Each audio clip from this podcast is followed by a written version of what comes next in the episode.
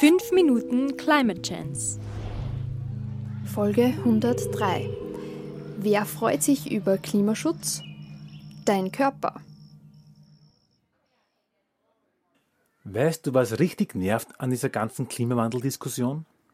Man muss auf so viel verzichten immer. Wie meinst?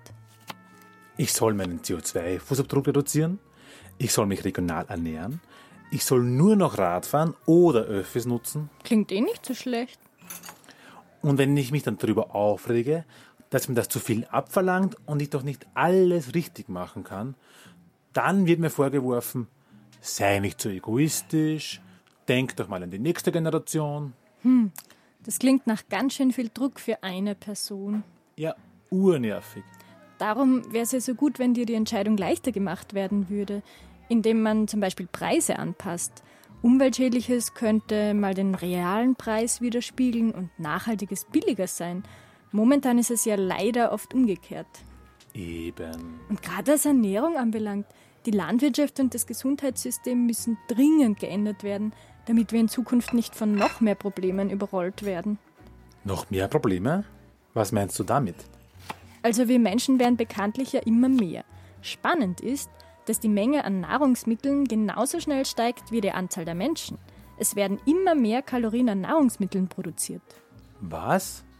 Also wenn die Menge eh kein Problem ist, warum hungern dann so viele Menschen? Da kommen wir zum Verteilungsproblem. 820 Millionen Menschen haben zu wenig zu essen.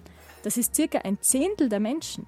Und dann gibt es noch eine viel größere Menge an Menschen, die zwar genug zu essen haben, aber einfach schlechte Qualität essen. Beide Gruppen leiden an Nährstoffmangel. Es fehlen ihnen vor allem Mikronährstoffe. So Vitamine und so Zeug. Mhm. Oder was meinst du? Hm, unsere Nahrung kann man in zwei Bestandteile splitten. Makronährstoffe und Mikronährstoffe. Makronährstoffe sind der größere Anteil. Dazu gehören zum Beispiel Fette, Eiweiße, auch Proteine genannt und Kohlenhydrate. Wir müssen sie aus zwei Gründen aufnehmen. Erstens sind Makronährstoffe der Teil der Nahrung, der uns Energie gibt. Wenn diese Nährstoffe im Darm zerlegt werden, kann unser Körper das als Treibstoff verwenden. Ja, ganz normales Essen halt. Kann man so sagen. Zweitens brauchen wir die Fette, Eiweiße und Kohlenhydrate, um unseren eigenen Körper aufzubauen. Denn wir bestehen ja selbst aus diesen Fetten, Proteinen und Kohlenhydraten. Das Gegenteil dazu bilden die Mikronährstoffe. Diese bilden die Gruppe, die man nur in kleinen Mengen zu sich nehmen muss. Das sagt ja eh schon der Name. Mikronährstoffe.